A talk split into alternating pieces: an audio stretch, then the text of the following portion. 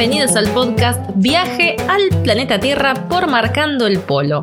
Yo soy Dani. Y yo soy Jota. Y en esta nueva parada del recorrido, agarramos la Lonely Planet del destino que vos quieras.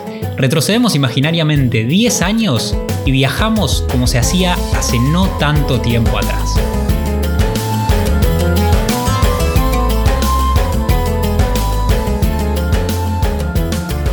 Me encanta, me encanta el tema de este podcast porque surgió ah, muy espontáneamente el otro día cuando estábamos caminando por acá por Buenos Aires, la ciudad que nos vio nacer y crecer y en la que estamos en este preciso momento grabando este podcast. Y surgió este tema de, ¿te acordás cuando viajábamos con la Lonely Planet? Ese libro que pesaba un montón, pero que era, eh, que valía su peso en oro. Era indispensable. En esa época, que no fue hace tanto tiempo atrás, nos remontamos por ahí hace 10 años más o menos, un poco más acá también en el tiempo, y viajábamos siempre con la Lonely Planet. No faltaba la Lonely Planet en nuestra mochila, pesara lo que pesara.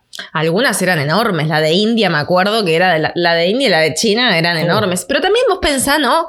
Si a nosotros nos costaba cuando estábamos escribiendo Eliminando Fronteras, que nos costaba poner eh, los relatos, las historias vividas en tres años en 24 países, imagínate poner todo el conocimiento de un país, de China, India, que son enormes, que hay un montón de cosas para mostrar, para contar. ¿Cómo haces para reducirlo a un libro? No se trataba solamente de destino por destino, de la información que había en cada uno de los lugares, sino también de la historia, porque me acuerdo que al principio algo que nos gustaba de tener la Lonely Planet era que podíamos leer un resumen de la historia, había una línea de tiempo y, y algunas curiosidades, te contaba películas para ver, libros para leer antes de viajar. Y todo eso meterlo en un libro, imagínense, de China, obviamente que había un, montón de lugares que los pasaba por arriba, que escribía dos o tres páginas de los lugares menos conocidos, pero de otros lugares de, mm, no sé, de Delhi, de Bombay, de Agra, tenían que meter bastante información. Bueno, lo que generaba eso, viajar con la Lonely Planet en esa época, que éramos casi todos los mochileros la teníamos a mano siempre. Era como el pasaporte mochilero porque te permitía tener un mapa de cualquier ciudad eh, disponible cuando llegaras a cada destino y sobre todo saber cuál era la zona mochilera. Pero antes de ir a este tema, quiero remontarme a otro aspecto que también me hizo pensar mucho cuando pensaba esto, ¿no? Que qué loco antes se viajaba con la Lonely Planet y no se concebía un viaje sin Lonely Planet. Eh, y también me hace pensar en que somos la última generación que viajó sin internet. Y esto es muy loco. O sea, sin internet me refiero a sin internet 24 horas, ¿no? Esta conexión a tiempo real que tenemos con un celular, ¿no? Con, un, con el móvil. Que lo que pasa ahora, que lo veo en un montón de gente conocida, de otros viajeros, que no toman ninguna decisión prácticamente sin antes leer la review de algo, sea la reseña de lo que sea, incluso a veces de un restaurante, de un hotel, las reseñas de, no sé, de, un destino, la reseña de un baño público, de lo que sea, primero van a Google Maps. Tampoco tanto, ¿eh? Tampoco para tanto, pero hay casos que conozco que sí, todo lo, lo chequean en TripAdvisor o en Google Maps antes de tomar cualquier decisión. Eso cambió en, los últimos años, fue, fue, es muy, muy reciente lo de las reseñas. Lo que te da también es la posibilidad de leer distintas opiniones. Antes cuando viajábamos con la Lonely Planet te quedabas con la opinión del autor que había viajado ahí, que había escrito lo que le pareció a él en ese momento y listo, y ya está. Y esa era prácticamente toda la información que tenías o la que más se tomaba en cuenta. Pero también se diversificó un montón de información, ¿no? Con respecto a esto que, que esto que comentás, que justamente antes la información que recibíamos de, por ejemplo, un alojamiento o un restaurante era la que ellos ponían, ¿no? La que ponían en sus redes. Las, bueno, en sus redes hasta ahí, porque tampoco había tantas redes, o sea, había Facebook, pero bueno. Eh, la información que ponían quizás en su página web y nada más. Ahora tenés la posibilidad de que la gente pueda comentar esto, entonces eso también hizo que la calidad subiera, porque sabes que cualquier cosa va a quedar registrado. Todo va para reseña, todo va para reseña. Obviamente cuando a ver, hablamos por ahí de viajes hace 10 años, ¿no? Ya existían los blogs, había páginas de turismo, había páginas de, de viajes también pero no tenías eso de, estar siempre con el celular y tenerlo todo el tiempo, esa información, porque por ahí nosotros en nuestros viajes lo planeábamos antes de hacer el viaje y después cuando estábamos en viaje no dependíamos tanto de internet o no buscábamos tanta información ya en viaje, sino que la, acumulábamos un poco antes, leíamos algunos blogs, algo, algo de información y después sí, ya cuando estábamos viajando era lo que habíamos cargado en el pendrive, tres pendrive por ahí, que, íbamos a algún ciber cada tanto, lo, lo, releíamos y después, bueno, como decíamos, lo que íbamos viendo en la guía esta, que era, eh, eh, hace 10 años era prácticamente la Biblia mochilera. Y, Sí, sí, sí. Y antes también. Antes no viajábamos nosotros, pero antes también. Más todavía. También. Y de hecho es muy loco que yo me acuerdo en Nueva Zelanda cuando fuimos a estos negocios de, ropa usada, ropa y cosas usadas que íbamos siempre en Nueva Zelanda. Quien estuvo a Working Holiday eh, se, sentirá identificado, identificada en Salvation Army. Y bueno, entre tantos. Bueno, en uno de estos Salvation Army encontramos la Lonely Planet de Nueva Zelanda usada, obvio. Sí, yo me acuerdo que Jora se sorprendió porque no sabía lo que era. Y yo digo, llevemos esto. Y claro, cada, era apenas llegábamos, ¿no? Entonces cada dólar contaba. Yo no, pero llevémosla porque nos va a servir para viajar. Y me decía, ¿pero estás segura? ¿Para qué queremos esto? Yo no, este no tenía idea lo que era. Me dijo, es una guía de viajes. Bueno, pero buscamos en otro lado, por información, en los, en las información turística, en los centros de información turística que te dan folletos, no es lo mismo. No. Y me acuerdo que vos me decías, no, no, porque Dani, antes de salir en hasta el 2009 trabajaba en una agencia de viajes acá en Buenos Aires, me decía, no, porque todos los turistas que vienen a la agencia de viajes a pedir información, a reservar un tour, siempre vienen con la Lonely Planet porque mi agencia sale recomendada en la Lonely Planet. Eso me acuerdo que era lo que pasaba con la Lonely Planet. Una vez que te recomendaba algo, ya está, le cambiaba la vida a un lugar, a una agencia, a un restaurante, un hotel a un guía por ahí, un guía freelance que hizo, le hizo el tour al autor de Lonely Planet, el autor lo recomendó y ya está, le cambió la vida a esa persona prácticamente. Y es muy loco, porque así como trae muchísimos beneficios a quienes están listados en la, o estaban listados en la Lonely Planet, arruinaban los negocios de otros que quizás eran mejores en cuanto a calidad, pero como no salían en la Lonely, nadie iba porque se suponía que no eran lo suficientemente buenos como para estar en la Biblia mochilera. y así como, bueno, puede beneficiar a un hostel, a un guía, a un restaurante, también puede arruinar a un lugar, ¿no? Y esto es muy loco. Y acá hay que usar mucho esta responsabilidad que, uno tiene, ¿no? Con, con, el rol de comunicar ciertos destinos o ciertos atractivos, ¿no? Para, para mirar. Sí, lo que pasaba muchas veces era que un destino, y, es lo que pasa ahora también, un destino una vez que ya salía recomendado en la guía, en la Lonely Planet, después cuando llegabas ya no te encontrabas con ese mismo lugar que vos habías idealizado y que habías leído, porque claro, el autor había ido, había recomendado un lugar, quizás una playa tranquila de Tailandia, te decía, bueno, querés salir del caos de las playas como... Eh, Kopipi, Kofangan y otras, otras islas que son muy, muy turísticas te recomendamos tal otra playa, tal, otra isla. Cuando vos llegabas dos años después de que el, autor había hecho esa, eh, había escrito eso sobre esa isla, ya está, esa isla ya se parecía a las otras. Era una cosa, era, a ver, los que no, por ahí nos están escuchando y no viajaron en esa época de la Lonely Planet, unos 10, 8 años atrás, les parece un poco exagerado, pero se trataba más o menos en los destinos mochileros por excelencia, en el sudeste asiático, en India, en esos destinos era bastante así lo que pasaba. Pero bueno, aún sabiendo que teníamos que tomar con pinza cierta información, la verdad es que en el viaje que hicimos de Sri Lanka a Mongolia, que fue el primer viaje así largo, largo, que duró ocho meses, ahí no teníamos blog, no teníamos redes, no teníamos celular, teníamos la Lonely Planet de cada destino. Me acuerdo que la de Sri Lanka, que era el primer destino, la compramos en Australia, que había salido carísima, carísima. es la única que compramos nueva. nueva y vino por correo a nuestro Caravan Park que trabajábamos en Gatton. Y mm, bueno, después íbamos consiguiendo las usadas, ¿no? En cada país comprábamos la del país siguiente si la conseguíamos, o si no, bueno, la comprábamos usada en, el país apenas, llegar. Pero lo mejor era, bueno, cuando llegabas a un hostel y alguien la había dejado ahí, eso era la oh. gloria misma, pero había que apurarse para ojearla rápido, porque bueno, nos quedábamos un par de días y había que dejarla.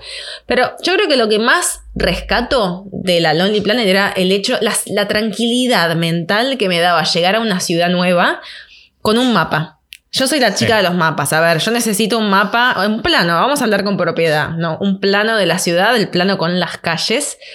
Y saber a dónde, hacia dónde encarar, ¿no? Porque claro, cuando viajábamos no tenemos algo reservado, entonces era bueno, si no hacíamos couchsurfing en ese viaje no hicimos tanto couchsurfing, hicimos pero no tanto, entonces te daba una, orientación de, bueno, cuando llegás cerca de tal plaza o cerca de la estación de trenes o cerca de, no sé, el centro de la ciudad, hay una zona con alojamientos. Entonces íbamos ahí y claro, ahí venía la parte en la que uno se quedaba con las mochilas. Ese era un clásico que creo que desapareció. Yo no sé si, yo no lo volví a ver más, pero antes esto era muy común unos 10 años atrás, el yo me quedo cuidando las mochilas y vos andás a recorrer hostel por hostel, eh, guest house por guest house, buscando precio. Claro, era el ABC mochilero, era entrar a todos hasta que consiguieras el que costaba 50 centavos de dólar más barato que el primero que habías visto y a veces te recorriste 15 lugares y terminabas en el primero por el primero era el más barato, pero nunca entrar, quedarse de una. Vos no lo querías hacer, yo me acuerdo, a veces encontrábamos uno que estaba bien, digo, ya está, quedémonos, quedémonos acá. No, no, no, no, no, no, no. El, el, ABC mochilero decía que había que recorrerse todos los que estaban al menos en esa zona, fueran 20, 30 lugares, entrabas uno por uno preguntando eh, cuál, a ver cuál era el más barato dentro, obviamente, de, las condiciones que, eran aceptables. Claro, ahora todo se mira en Airbnb o eh, en, Booking.com. Y claro, hay baratos, entras, ves las fotos del lugar, ves las reseñas que dejó la otra gente que se quedó antes, te dice, no, es, es una posilga, está lleno de chinches, ya, ya lo descartas. Pero antes era llegar y lo primero que decías antes de tomar la decisión era, bueno, quiero ver la habitación. Claro. No tomabas ninguna decisión sin ver la habitación, porque por ahí te decía, sí, sale 4 dólares. El anterior que habías visto salía 5, pero cuando llegabas al de 4 había una diferencia enorme con el de 5. Y ahí, bueno, te, terminabas decidiendo, decías, bueno, vamos a ver ¿qué, compensa más, cuántas noches me voy a quedar, tiene internet o no tiene internet, que eran pocos en esa época, lo, hace 10 años, pero Me acuerdo que buscábamos sin wifi porque no teníamos smartphone ni computadora, entonces preferíamos los que por ahí tenían una computadora que algunos tenían, una compu así comunal para poder usar y bueno, con, eso con eso nos manejábamos. Pero bueno, sí, y nunca elegíamos el que salía en la Lonely Planet porque era el más caro, porque claro, primero que nunca tenía lugar y después es que eh, bueno, como se hacía popular, subía los precios. Entonces, pero nos orientaba en la zona. Claro, lo bueno era eso, llegar a la zona y después eh, ya sabías que esa era la zona mochilera llegaste al lugar que, dijeron y después de ahí empezabas a recorrer, a caminar por todos los lugares y siempre cuando pasabas por el que en Lonely Planet había uno siempre que decía recomendado nuestra selección, una cosa así, Our Peak en inglés y ese siempre estaba lleno de gente y nosotros decíamos, pero ¿para qué van a ese? Si es igual que el que está al lado y este sale muchísimo más caro. Bueno, eso, eso pasaba siempre y nosotros nos recorríamos todo y una clásica también más de mochilero todavía, más de, lo más, lo más barato que se pueda, lo más hardcore que se pueda, era, bueno, y si no me das el desayuno, ¿cuántos me, me descontás? Igual eran pocos los que tenían desayuno, pero en algunos países, por ejemplo Indonesia, solía incluir desayuno. Un panqueque de banana, por lo general, era con un té y a veces preferíamos, no sé, comprarnos una papaya y ir a la playa a desayunar solos y tranquilos. Así que bueno, esos eran eh, eh, los periplos para encontrar alojamiento barato eh. basándose en las recomendaciones de la Lonely Planet. y con los calores que hacía, uh, recorrer, esa parte. Pero bueno, en algunos lugares nos salvó, me acuerdo en Irán, fija, en Irán en algunas ciudades que no eran para nada turísticas y no es que había una zona mochilera o zona de hoteles. Entonces por ahí te había, no sé, un hotel barato que salía en la Loli y nos quedábamos en ese porque no es que podías recorrer buscando, buscando, buscando, te salvaba. Por ahí uno estaba en una punta de la ciudad, el otro estaba en la otra punta de la ciudad y no te quedaba mucha más opción que decir, bueno, a ver cuál recomiendan, cuál es el barato, vamos directamente a ese. Y, ya está. Me acuerdo cuando viajamos a Bangladesh. Bangladesh, bueno, hay, eh, hay un podcast también, un episodio del podcast en el que hablamos de Bangladesh y contamos cómo es viajar por este país que no es para nada turístico. Hay muy, muy poco turista, turismo a pesar de estar entre India y Nepal. Lo que pasa es que India y Nepal absorben con sus grandes atractivos, absorben todo el turismo en la región y a Bangladesh prácticamente no va nadie. ¿Qué pasó? Llegamos a Bangladesh y claro, no, no era India, no era llegar a Delhi y saber a dónde tenés que ir. Era, no había prácticamente información en internet, no había nada escrito, ni siquiera en inglés, casi que no encontrábamos nada. En, el foro del Only Planet nada más encontramos algo de información. Ah, porque eso es otra, el foro, ahora les contamos el foro. Claro, el foro nos, nos ayudaba muchísimo, el foro del Only Planet. Pero después era llegar y, aunque sea, teníamos un mapa y teníamos un lugar al que sabíamos que podíamos ir, porque en Bangladesh pasaba que no todos los hoteles aceptaban extranjeros. Por lo general, el que aceptaba extranjeros eran los hoteles de cuatro estrellas, tres estrellas, los hoteles más caros. Fuera del presupuesto, por supuesto. Claro, los hoteles más baratos estaban totalmente cerrados a extranjeros, eran solos para locales y bueno, a veces nos tiraba uno una punta ahí que nos terminaba salvando.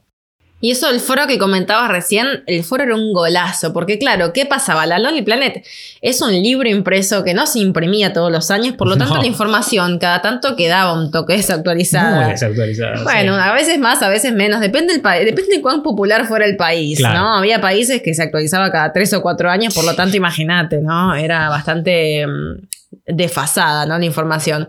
Pero el foro, que el foro lo seguimos consultando, el foro se llama Thorn Tree, o sea, T-H-O-R-N, Tree como árbol, T-R-E-E. e e lo buscan, lo googlean, es genial porque es información en tiempo real de un montón de viajeros de todo el mundo. Nos salvó para, me acuerdo otra vez para Bangladesh, es que para Bangladesh casi que no había información y el foro nos salvó porque ahí podés consultar o por ejemplo hay zonas donde las fronteras abren y cierran, bueno, más allá de la situación de la pandemia mundial, ¿no? Hay por situación geográficas, políticas, culturales, por lo que fuera, hay fronteras que cierran y abren en un cerrar de ojos. Entonces, Ahí en el foro tenés la última información. Che, ¿alguien fue por tal frontera este último mes? Sí, yo fui, me pidieron la visa, me pidieron la foto, me salió 30 dólares entrar. Entonces, ese tipo de información práctica, sobre todo de Visas sin Fronteras, es clave que sea actualizada y es por eso que el foro nos, nos salvó y lo seguimos consultando. Así que Thorntree sigue vigente más fuerte. Está buenísimo. Así planeamos nosotros nuestros viajes por esos destinos en los que no había mucha, mucha información. Me acuerdo también algo que mirábamos mucho en, la guía, en la Lonely Planet que llevábamos en, en nuestras mochilas siempre. Era una sección que decía el recomendado Off the Beaten Track. Off the Beaten Track. Era así, era oh, muy conocido el Off the Beaten Track, siempre lo mirábamos porque era como el destino en el que te salías de las rutas turísticas. ¿Qué pasaba? Obviamente, una vez que el destino no turístico aparecía en la Lonely Planet, unos años más tarde ya no era más el destino no turístico que habían, que, habían recomendado. Claro, ya no era más. Y me acuerdo que estábamos viajando por Tailandia, íbamos en tren desde Bangkok em, para Sukhothai. Nosotros íbamos a, Sukhothai, pero el tren iba a Chiang Mai, seguía. Claro, mitad de camino, un poquito más, eh, al norte de mitad de camino, entre Bangkok y, Chiang Mai, está Sukhothai, que es un lugar eh, hermoso, de, de ruinas, una de las ciudades históricas, las ruinas de una ciudad histórica tailandesa. En realidad el tren iba a Pizzanulok, para ser más. Iba a Pizzanulok. Porque alguien por ahí se toma el tren y no va a Sukhothai. No va a Sukhothai. De Pizzanulok había que ir a Sukhothai. Y cruzamos un irlandés que estaba ahí viajando, eh, como nosotros, pero él decía que tenía una forma completamente distinta de, viajar a la mayoría de los mochileros que él veía, pues estaba cansado de eh, ir a los lugares y después enterarse de que estaban llenos de gente porque habían salido recomendados en la Lonely Planet y eso ya él le molestaba. Entonces lo que hacía era llevar un mapa, simplemente veía algún lugar del mapa que le quedara de camino y decía, bueno, me voy a bajar acá. Y si tenía una parada de tren, agarraba, se bajaba y veía qué había y, listo. Sin averiguar nada, no quería leer ninguna información, él quería bajarse y decía, acá en Tailandia siempre algún lugar barato para quedarse va a haber, lugar para comer va a haber, así que yo me bajo y veo qué tal está ese lugar. Me acuerdo que después nosotros cuando llegamos a Chiang Mai nos escribió un mail, habíamos cambiado mails, eso ya no se hace más, cambiar no, mails. Pasar los mails. Pasar los mails y redactar un mail para otro, eso ya, eh, si no es indispensable, no se hace. Y nos escribió un mail contándonos que se había bajado, cuando estábamos en el tren, se dijo me bajo acá, no sé lo que hay, pero yo me bajo. Eh, se bajó del tren y después nos escribió, no, cuando al lugar que me bajé no había lugar para quedarse, no, no se había cumplido la teoría que él decía, que siempre en Tailandia había lugar, no había lugar para quedarse, así que me tuve que tomar un tuk-tuk, me fui al pueblo siguiente y ahí me quedé y me encantó el lugar. Bueno, así viajaba él y, y está bueno, nosotros cada tanto seguimos haciendo esas cosas, más que nada cuando viajamos a dedo. Es que a dedo estás obligado a hacer eso casi, ¿eh? No te queda otra, parar en lugares que no están, que no salen en ninguna guía, que no salen en la reseña de ningún lado, aparecen y terminás descubriendo lugares que te terminan sorprendiendo y que son, son excelentes. Creo que los mejores recuerdos del viaje fueron en lugares así, lugares donde supuestamente no había nada, ¿no? Y acá volvemos con este de no hay nada. Bueno, ¿qué? ¿Es tan relativo este de no hay nada? Y ahora parece como que si no está en internet, no existe. ¿No? Esto de que si no figura en Google o si no figura en TripAdvisor es porque ese lugar no es interesante, ¿no? Y qué loco que es esto. Sí, ahora ya no pasa con la Lonely Planet como pasaba antes, pero lo que está pasando muchísimo es con las series de Netflix, por ejemplo. Nosotros no somos de consumir prácticamente Netflix, menos con cuestiones de viajes, de series, de de cocina. Nunca miramos una serie para que se den una idea y yo no, aguanto más de 20 minutos mirando la tele. Claro, Dani tiene eso, que no aguanta más de 20 minutos eh, mirando fijo una pantalla. Yo con las películas no tengo problemas si son películas que, me interesan, pero con las series no me engancho. La única serie que vimos juntos fue poco ortodoxa. Sí, pero son, son cuatro capítulos. Claro, porque son cuatro capítulos. Y era un tema que, bueno, nos interesaba. Y yo me vi eh, eh, Califato. Esa, me vi y nada más. Después series no, no vimos ninguna más. Bueno, pero sabemos que pasa muchísimo con las series de Netflix. Hace poco le pasó a mi cuñado y a mi hermana, que hicieron un viaje al sudeste asiático, de destino mochilero por excelencia. Y él, al ser chef, al estar muy interesado en cocina, en, eh, la gastronomía, se la pasa mirando programas y series de, de cocina entonces, claro, tenía un montón de lugares anotados que habían recomendado en distintas series de Netflix de, cocina que él había visto. Y cuando llegaba a, Bangkok, habían ido, bueno, a Singapur, a, en Kuala Lumpur, quería ir a esos lugares que él había visto en las series, pues habían salido recomendados porque hacían el mejor eh, omelette de camarones de todo Bangkok, supuestamente, según la serie. Y él quería ir y probarlo. Y mi hermana no le daba ninguna importancia a eso. ¿Y qué pasó? Terminaron, por lo que me, contaban después del viaje, que se habían frustrado porque se pasaban por ahí todo el día buscando ese lugar, llegaban, había que hacer una cola terrible, pues estaba llena de gente como ellos que habían visto la serie en Netflix y querían ir a probar ese lugar en particular, por más que estuviese lleno de otros lugares que hicieran el mismo plato, llegaban, había un montón de cola, los platos eran a unos precios desproporcionados con lo que costaba otra comida. Eh, recuerdan uno que había sido como un, eh, era una especie de, arrollado de cangrejo, una cosa así que quería probar mi cuñado y que costaba carísimo y al lado por ahí costaba una décima parte. Y había que hacer un montón de cola y ni siquiera estaba bueno. Bueno, el pad thai 10 mm, veces más de lo que costaba un pad thai en cualquier puestito callejero de Bangkok. Y se terminaron frustrando y lo que me dijeron es que al final de cuentas, y esto pasa muchísimo y, y es probable que te sientas identificado o identificada, los lugares donde mejor terminaban comiendo eran esos puestitos que no decían nada, no tenían ningún tipo de marketing, que pasaron por la puerta. Había mucha gente comiendo adentro, les, les, gustó, dijeron, bueno, ya está, nos cansamos de buscar lugares, entremos a este, pidamos lo que comen todos y ya está, y, eso es lo que vamos a hacer. Y eso terminaban siendo los, los, lugares que le dejaban los mejores recuerdos, como muchas veces pasa con los destinos también. Es tal cual, porque lo que había hecho que recomendaran a ese lugar, ¿no? En este caso hablamos de lugares de comida, pero puede ser eh, aplicable esto a cualquier destino turístico o no, ¿no? Lo que había hecho que lo recomendaran es que lo que justamente se pierde con esta popularidad importada, porque claro, llegan los extranjeros, suben los precios, se llena de gente, los locales que podían ir antes, ahora ya no van porque es muy caro. Entonces los extranjeros se decepcionan porque no encuentran lo que fueron a buscar lo que vieron en la pantalla y al final ese lugar queda arruinado. Es lo que pasa, hay un libro que es muy bueno sobre esto, que se llama Video Night in Kathmandu, que es un libro que leímos cuando estábamos en Kathmandú, justamente en Nepal, en 2011, que es de Pico Ayer, un autor para los que le gusta la, la, literatura de viajes, que me imagino a la gran mayoría de los que está escuchando este podcast le interesa la literatura de viajes. Es un libro excelente y habla muchísimo de estas decepciones mutuas que tiene el extranjero con los lugares a los que llega. Es un libro escrito en los 80, así que no era época de reseñas de Internet.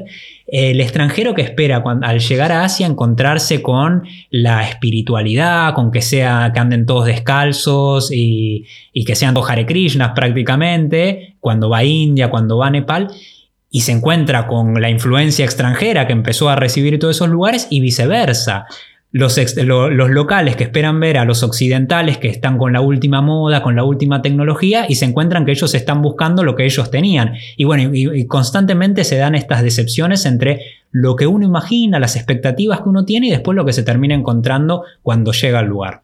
Es tal cual, tal cual. Y creo que, mira, es, esto podría haber sido escrito al día de hoy. O sea, esto sigue tan vigente, ¿no? Esto de que primero uno quiere lo que no tiene, ¿no? Entonces, si no, para mí en Asia los asiáticos tienen esa sabiduría espiritual son todos que nosotros no tenemos. Y tengo que ir a Asia porque para encontrarme conmigo misma, ¿no? ¿Cuántas veces escuchamos esto? Y ellos también, que tienen esos preconceptos sobre Occidente que nada que ver, que piensan que somos todos exitosos y vivimos una vida feliz y contento y con todo lo lo, material que uno pueda querer tener.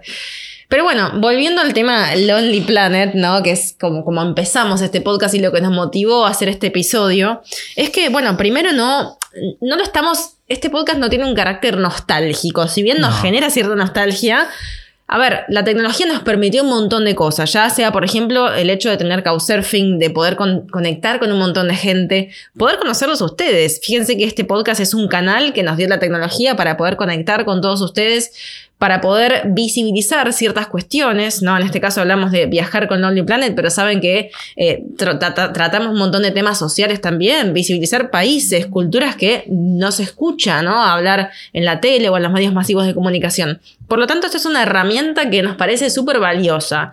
Entonces, no, no generar esta nostalgia de que todo tiempo pasado fue mejor o que todo viaje anterior fue mejor al que tenemos ahora. No, fueron distintas etapas. A mí particularmente me encantó haber viajado sin celular, haber viajado sin Lonely Planet, pero ahora me encanta tener más información, sobre todo al poder acceder a ciertas eh, personas que antes quizás no, no, podíamos llegar, ¿no? Ahora estar en Buenos Aires y poder hablar con gente de Abjasia, ¿no? Decir, bueno, que de repente te escriben y que antes eso no era posible. Entonces, aprovechar la tecnología para nuestro favor, aprovechar todas las herramientas que tenemos, pero no volvernos esclavos de ellas. Sí, sí, sí, eso, eso es, es, importante, no volvernos esclavos de la tecnología, porque a veces terminamos pasando más tiempo cuando estamos en viaje mirando una pantalla que mirando lo que nos rodea. O al atardecer, eso, pero me, me, agarraba una angustia, ¿no? Cuando estaba el atardecer y la gente en vez de apreciarlo, lo estaba filmando, que decís, pero, pero ¿cuál es? Filmando o, o, bueno, ahora lo que pasa, las redes sociales lo cambiaron todo, obviamente el, el, quererla, el, retratar ese momento y guardar ese momento, porque si no parece que no hubiese ocurrido, no alcanza solamente con estar viviéndolo, sino que queremos guardarlo para siempre y queremos, y no alcanza con guardarlo en nuestra retina, guardarlo en, nuestros corazones, sino que lo queremos mostrar y queremos a veces generar un poco también de mostrar un poco lo que tenemos y lo que la otra persona se está perdiendo al no estar ahí con vos. Hoy estaba justamente mirando una página de una, asociación ¿no? de, turismo y en, en, unas opciones de tours que tenían decía offline is the new luxury. O sea, estar offline es el nuevo lujo, ¿no? Entonces entré, obviamente que lo primero que hice fue hacer clic y entré. Y eran viajes a destinos donde la señal de wifi era baja. Entonces, me, porque hay gente que si, si tiene wifi se va a seguir conectando. Entonces es eso. Y a mí me pareció como súper interesante decir, mira, hace 10 años no había, no, no, el lujo era tener internet. claro, el lujo era tener internet. Ahora el lujo es irte a un lugar donde realmente te puedas desconectar. Entonces, acá volviendo a este, es como un flashback a todo esto, todos estos años, ¿no? Porque cada año la tecnología avanza a un ritmo que es muy acelerado que no llegamos quizás a asimilarnos y a darnos cuenta de todo esto que está pasando, toda esta revolución tecnológica que se está dando, de cómo fue cambiando el viaje desde nuestros comienzos con la Lonely Planet, que llevábamos la información en el pendrive, que redactábamos los mails y los guardábamos en un pendrive para no gastar tiempo de ciber, hasta el día de hoy que estamos hiper conectados las 24 horas. Entonces, a esto, con esto queremos ya para ir cerrando, en este llamado a la reflexión, de pasar más tiempo con lo que nos rodea, de conectarnos, pero no demonizar la tecnología, porque es lo que nos permite justamente conectar con un montón de gente. Utilizarlas como, como una herramienta, pero también darnos cuenta de que estamos en otro lugar, que estamos viajando, que esos momentos no se repiten, que no es necesario filmarlo todo, ni compartirlo todo, ni esperar del otro lado una devolución de lo que estamos haciendo, una felicitación porque estamos en la otra punta del mundo. hay cosas que tienen que quedar para nosotros y que así las vamos, seguramente las vamos a disfrutar muchísimo más. Porque no, nosotros lo que sentimos es que a veces uno eh, con, estas oportunidades, con estas posibilidades que nos da Internet, sobreplaneamos demasiado todo lo que vamos a hacer y no siempre hace falta un plan. Exacto, me quedo con esta frase de que no siempre hace falta un plan, ¿no? Hay veces que estamos con estos Excel, con el itinerario, así que bueno, tener esto en mente siempre en estas sticky notes de, de que no siempre hace falta tener todo organizado, de que improvisar está bien y de que justamente todos los caminos son correctos. Así que bueno, hasta acá llegamos en este recorrido de hoy. Si quieren la seguimos por Instagram, nos encuentran como arroba marcando el polo. Si llegaste hasta acá y querés compartir el podcast, acordate de etiquetarnos o arrobarnos en arroba marcando el polo, así le podemos repostear. Y bueno, estamos en contacto por ahí. Seguimos viajando juntos, muchas gracias por acompañarnos y nos vemos en el próximo episodio de Viaje al Planeta Tierra.